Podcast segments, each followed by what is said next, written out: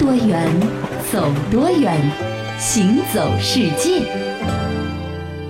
行走世界，大家好，我是一轮，各位好，我是贾云。哎，说到这个德国菜啊，很多人首先想到的呢，一定就是啤酒配猪肘，是吧？这个属于德国的国菜。可是呢，大家可能有所不知的是，猪肘在德国啊，并不是只有一种做法。嗯，其实，在德国，猪肘是有着泾渭非常分明的南北两派，分别呢还有几个兄弟国家的支撑。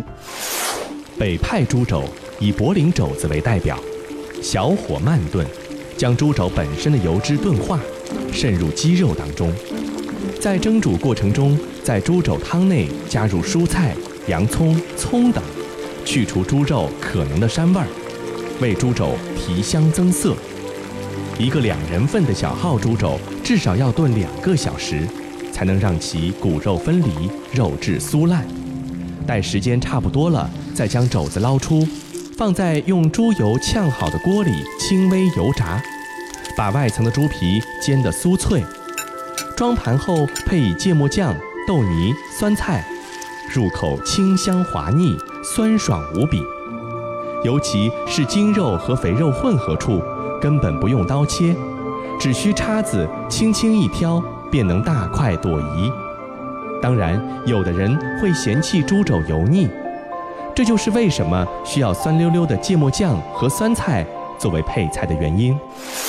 那么在德语当中呢，北派的炖猪肘啊被叫做冰腿。嗯，之所以叫冰腿啊，并不是因为它的这个样子看上去和我们的削肉有点像，哎，而是什么呢？早年间啊，德国人会把猪肘的骨头拆出来当溜冰鞋上的冰刀来使用。这个还真的是脑洞大开哈，所以有冰腿的叫法。是，那最早的冰刀啊，可以追溯到五千年前的芬兰。嗯，最早是芬兰的原始人发明的。嗯，那后来呢，随着他们的迁徙，这个技术就传遍了整个欧洲北部地区，成为了广。广受欢迎的一种交通工具。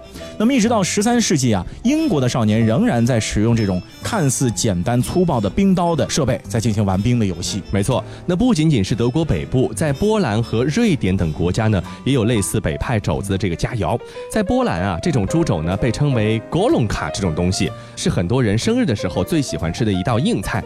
而瑞典的猪肘呢，相对呢就文雅多了，并不会整只的端上去，而是要先把这个肉呢从肘子上切下来，然后呢再切成一小片一小片，这样优雅的吃。嗯，那刚刚说到的是北派猪肘的代表，接着来说一下南派。南派猪蹄的主要产区呢是围绕着巴伐利亚州的慕尼黑展开的。嗯，那是一个在大多数德国人眼中呢。不太被看重，但是呢，在外国人眼中却是非常有代表性的一座德国城市。是，那么德国的南北之分呢，不仅仅是局限于历史文化和政治传统，吃东西呀，双方都不对付。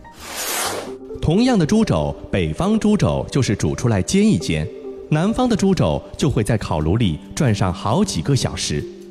烤了好几个小时之后，猪肘吃起来已经完全没有肥油的感觉，油脂或是渗透到肉里。或是随着地心引力掉到了炉底，吃客拿到手的猪肘已经是硬邦邦的一块，不用刀叉帮忙很难咬动。最硬的就属猪皮，胶质在炉火的高温肆虐下变成了一块铁板，还有些滑腻腻的。大多数不爱吃肥肉的人，想必并不会因为猪肘的肥肉被烤没了而爱上猪肘上的这一大块猪皮，肉也有点硬。由于长时间高温脱水，肉质不仅硬而且干。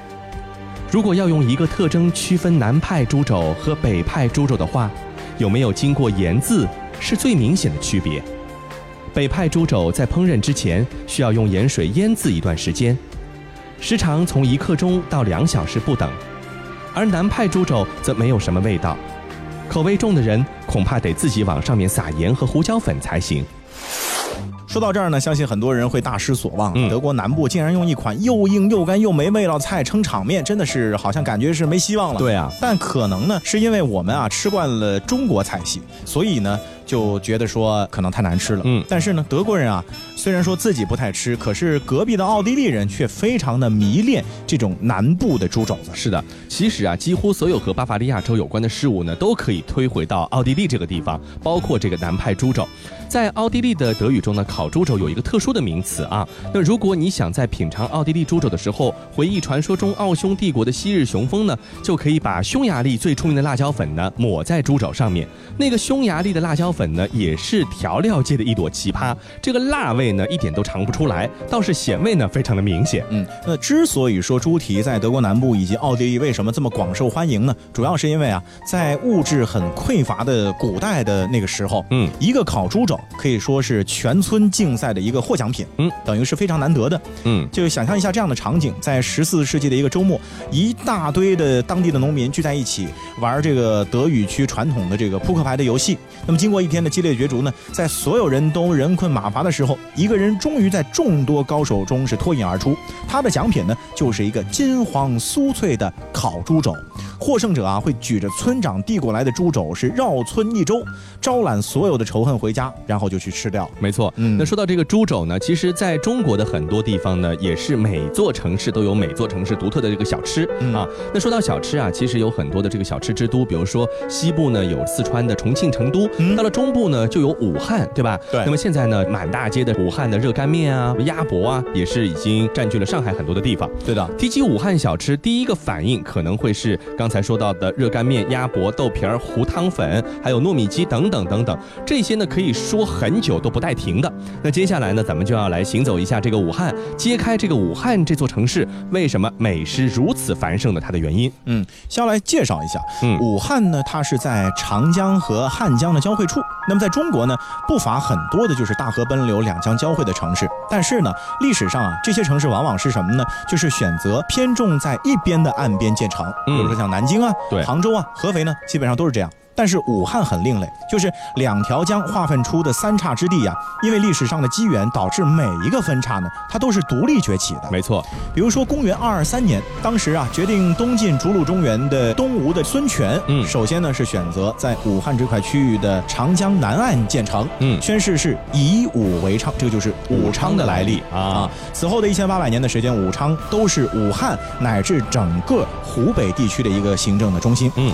到了一八九零年，张之洞呢在长江的北部汉水的西岸兴办了汉阳铁厂，那么由此呢，汉阳也成为了至今啊仍然是武汉的一个工业担当。是。这就是为什么武汉站在建成以前啊，地理不好的人都会纳闷说，哎，为什么我买不到去武汉的车票，都是买到的去汉口或者武昌的呢？对，啊，就这个道理。是啊，其实说到武汉这个名字的来历啊，其实它从发明到现在也没到一百年的时间。是，那是在一九二七年的一月一号的时候，当时的国民政府呢迁都汉口，决定呢把武昌、汉口和汉阳合并成一个叫做京兆区的地方，那么重新取名就叫做武汉了。说起来呢，这个武汉这个名称呢非常年轻，哎，这个时候。我们发现好像漏了这个汉口这个历史啊，前面就说了武昌和汉阳，没错啊。那么最重要的压轴戏得放在最后，武昌呢是行政中心，汉阳呢是工业中心，都属于格式化的发展，各类的风气类似。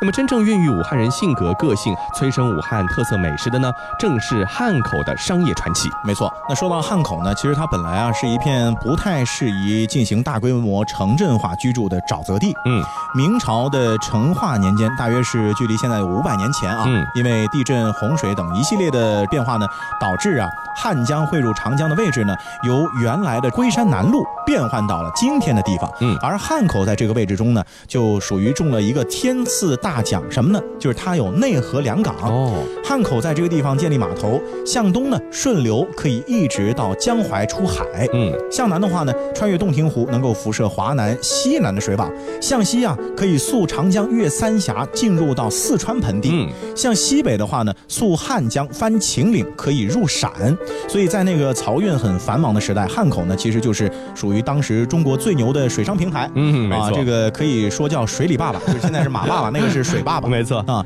呃，商业的力量的注入呢，也为汉口注入了很多的超级城市的血清。嗯，在并不太适宜城镇化的汉口呢，像长堤街啊、汉口堡啊、张公堤等一圈一圈变得更大的堤坝呢，是硬生生的把汉口这座城市给抬了出来。嗯。那这个和美食有什么关系呢？其实啊，汉口呢就是相当于五百年前的北上广深啊。哎，这个是海纳百川，商贾云集，天南海北的人呢带来了自己的家乡的特产的时候呢，同时也把自己家乡的小吃的记忆呢传到了武汉这个地方，满足了天南海北的口味。这个就是武汉美食崛起的秘密。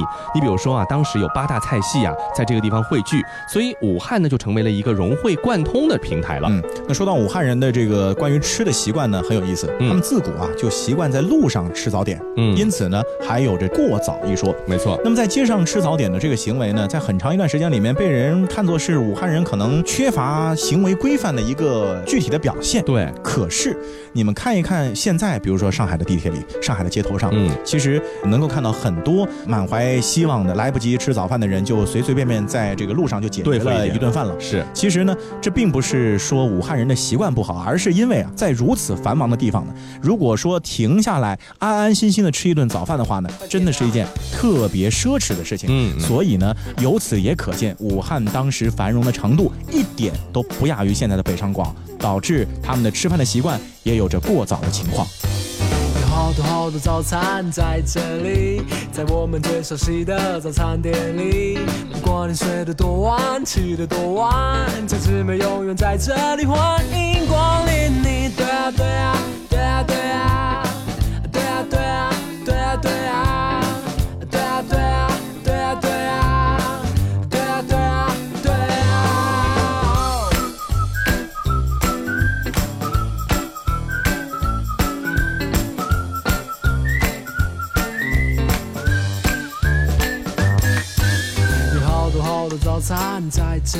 在我们最熟悉的早餐店里。不管你睡得多晚，起得多晚，同志们永远在这里欢迎光临。你对啊对啊对啊对啊对啊对啊对啊对啊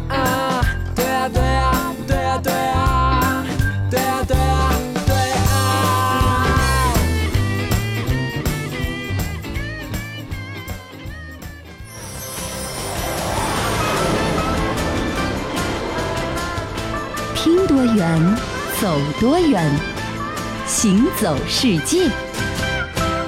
欢迎继续回到《行走世界》，大家好，我是一轮，各位好，我是贾云。美食呢，往往能够代表一个地区，甚至是一个国家的特色。嗯，可是除了美食之外呢，还有一些事情也能够作为一个国家的象征，比如动物。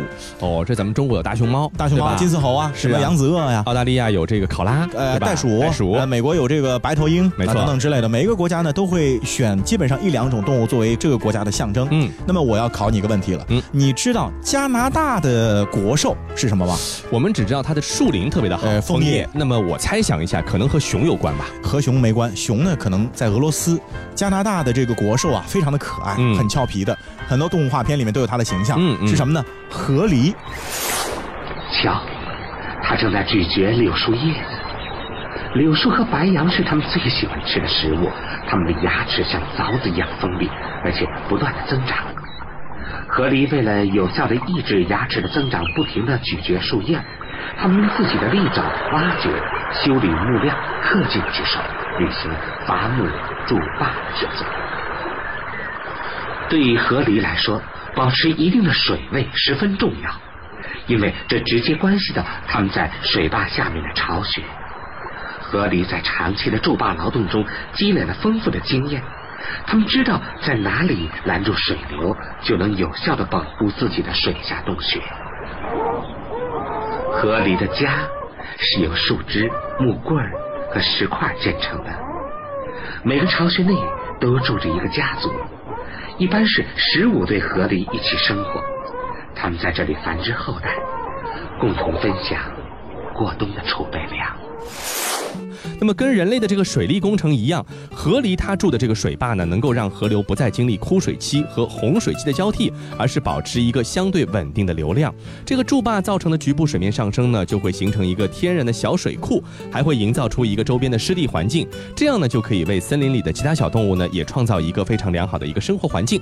除了人类之外呢，所以说这个河狸这种动物啊，是少数能够通过自己的辛勤劳动改善自己的生态环境的这样的一个动物之一，非常聪明，没错。那么加拿大呢，因为也是以河狸多而著称的，对啊，在加拿大呢，曾经发现过一个世界最长的河狸坝，嗯，它有多长呢？跨度达到了八百五十米，哦，从太空甚至都能看到它的踪迹，哦，它也是世界上最大的人工水坝——胡佛水坝的两倍之大，真厉害。那据说呢，这是好多个河狸家族啊一起联合打造的一个超级大坝，嗯嗯，那么使用了大概数千棵树，哎呀，厉害！从一九七五年开始呢，就在那里建了。一直建到现在建好。嗯，更神奇的事情是什么？就是很多研究人员发现啊，河狸修的水坝吧，它不仅仅只供一代人用，嗯，而是供很多代人用。哦，有好多一百五十年前、一个多世纪前的水坝，到现在依然有河狸在里面繁衍生息。是，没错。那么，然而呢，总是在这个居安思危啊，疯狂筑堤坝的这个河狸呢，却因为它们的这个皮毛非常的松软舒适，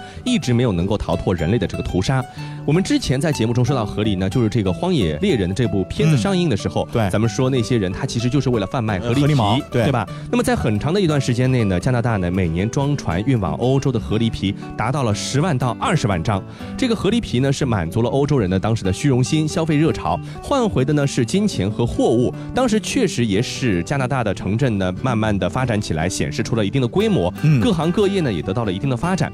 据说当年北美的一张河狸皮在欧洲啊这么一倒过去，可以卖到原价的二十倍的高价。对，嗯，而且啊，为了合力皮啊，这英国人还跟法国人干了一仗。嗯，英国人当时开设了一个哈德逊湾公司，可能想垄断合力皮贸易，结果法国人不服气，导致两个国家呢产生了冲突，打了七年的时间，最终呢是英国人战胜了法国人。嗯，既是获得了皮毛贸易的主导权，嗯，同时呢也成为了加拿大实际的控制者。嗯，而这个法国人呢，因为战败了，所以就退到了现在的魁北克地区。嗯，那为了纪念一九六零年魁北克保卫战的胜利，就是法国差点连魁北克都没保住。是，那么为了纪念这个胜利呢，法国当时颁发了一个加拿大自由勋章。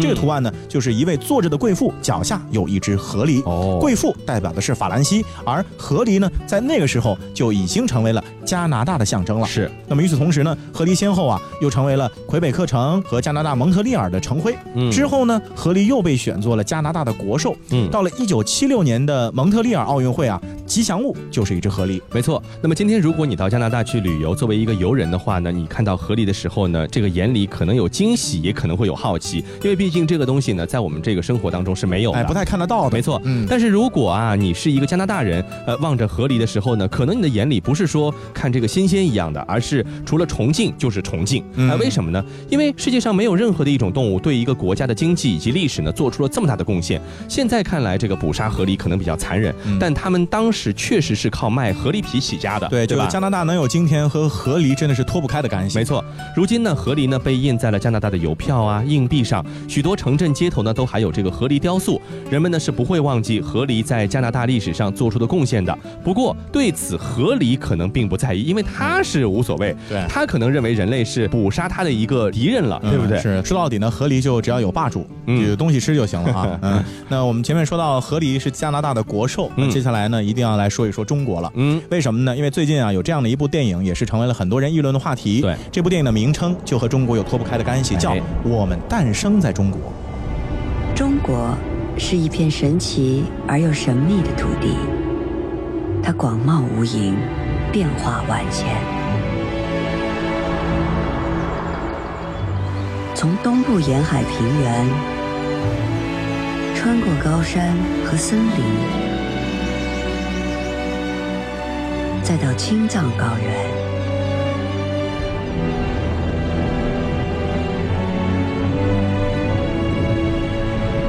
无数生命诞生在这片辽阔的土地上。每一个生命都是这壮美诗篇的一个音符。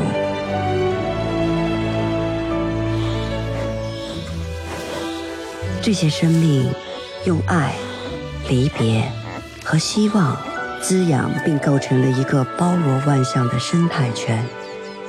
这个电影呢，主要是描述了一些中国本土的一些野生动物的生存状况。嗯，比如说啊，有大熊猫，有金丝猴，还有雪豹、藏羚羊等等。嗯，那么我们诞生在中国呢，它是迪士尼自然电影部成立之后最重要的一部作品。它试图呢，用中国的野生动物来讲述一个蕴含着咱们东方哲学的生命故事。对，这部片子虽然说它的这个导演陆川呢是中国人，但是他整个的制作团队呢却囊括了美国、英国和中国的三个团队。嗯，他分别承担了组建。片制片、摄影还有导演团队的工作，前后呢一共耗费了三年时间，完成了这个工程量巨大的电影创作。对，那说到我们诞生在中国啊，有一个小细节一定要提前跟大家分享，是就是我们诞生在中国里面最关键的这个角色是什么呢？其实是动物的摄影师，因为他们必须要拍回素材，然后这个素材呢最终会剪成成品，所以这个素材其实很重要。就是我觉得吧，这个片子呢其实用不着导演，因为呢他导不了，对吧？这只能靠运气，是吧？但是导演当然也起到一个统筹的工作啊。嗯。那么在野生的动物拍摄当中啊，其实呢运气只占很小一部分，哦。最关键的还是要有经验。嗯嗯。怎么个有经验法呢？就是优秀的野生动物的摄影师呢，通常嘛，他们都属于半个动物专家。哦。啊，一定要对他们所拍的这个动物的生活习性呢，非常的了解。是。也正是因为如此，野生动物的摄影师啊，不是说什么野生动物都能拍的。嗯嗯。往往呢是有一个自己擅长的领域的。嗯。比如说有人擅长拍猫科。嗯。有人擅长拍灵长类。经验呢，能够让摄影师啊做出一个最好的拍摄选择。没错。嗯。那么其实这部片子啊，最先被确定拍摄的对象呢，一定就是大熊猫了。对。对吧？它是咱们中国的名片，毋庸置疑。那么野生大熊猫其实是非常难以拍摄到的，因为它们胆子很小。呃，人一旦接近，它们可能早就逃走了。那么生活环境呢，又是在植被茂密的竹林里头，镜头呢就会被一层一层的枝叶呢给挡住，很难拍摄到清晰、非常完美的画面。所以说，一切有关大熊猫的拍摄，其实呢都是在这个四川的卧龙大熊猫自然保护区里完成的。嗯，相对来说啊，这个大熊猫呢，还是这次片子中所有拍摄对象中最容易拍的那种呢。但是由于它们基本呢就是坐着吃、躺着睡，要拍出很吸引人的这些画面呢，也不是那容易的事情。对，它没有冲突嘛。对呀。啊，最终呢，大熊猫的部分讲述了一个新手妈妈丫丫照顾孩子，并且呢，最终把它照顾好了以后，和它分开在大自然的这样的故事。嗯，那藏羚羊呢，是导演陆川最熟悉的一个野生动物了。嗯。他曾经在可可西里里面就多次的拍过，所以说对于如何拍藏羚羊这件事儿呢，陆川应该说是很有经验的。是。可是有经验并不能够减轻摄影团队在高海拔地区作业所承受的那个艰辛。比如说，他们在高达五千三百多米的地方啊，要背摄影机，要背三脚架，空气很稀薄的环境下呢，其实对体力是一个很大的考验。为了适应环境啊，摄影团队是慢慢提升海拔高度的，不是说一下子就去那五千多米拍。光光是到达营地，他们就耗了五整天的时间，确实不容易啊。这个其实，在野生动物摄影中呢，有一个专业名词叫做 habituated，指的是那些在人类环境附近长大、对人类有适应性的野生动物啊，和人比较接近。比如说，咱们在我们诞生在中国这个片子中所拍摄的金丝猴就属于这种类型。因为啊，有人饲养这些金丝猴呢，就更容易找到和追踪了。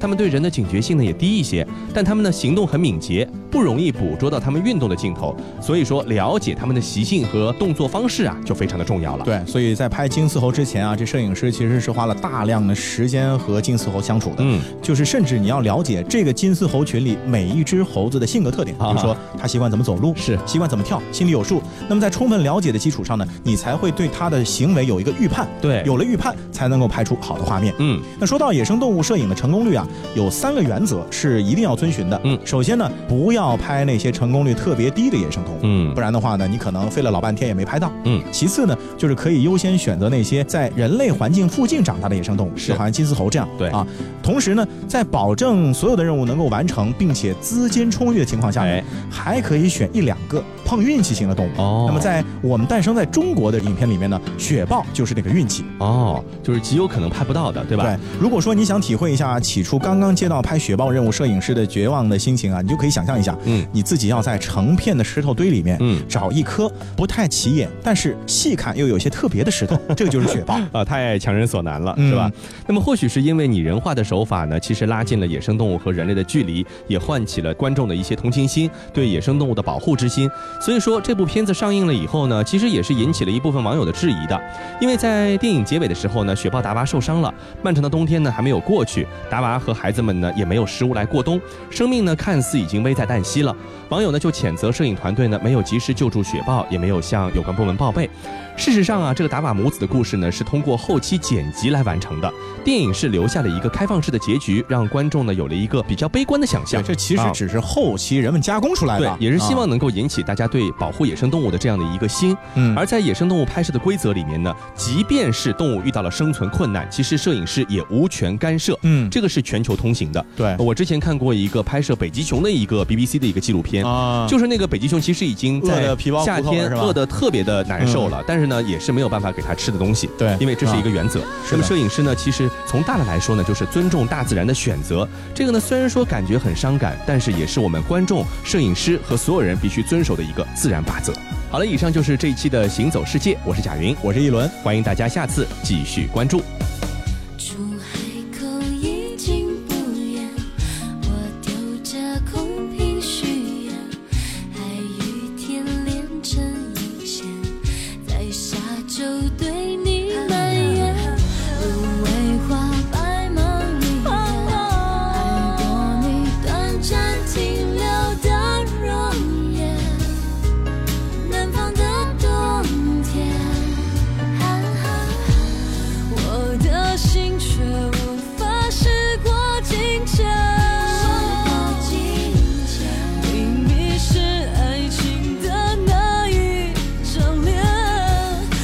曾经说的永远随着涨潮不见变成我记忆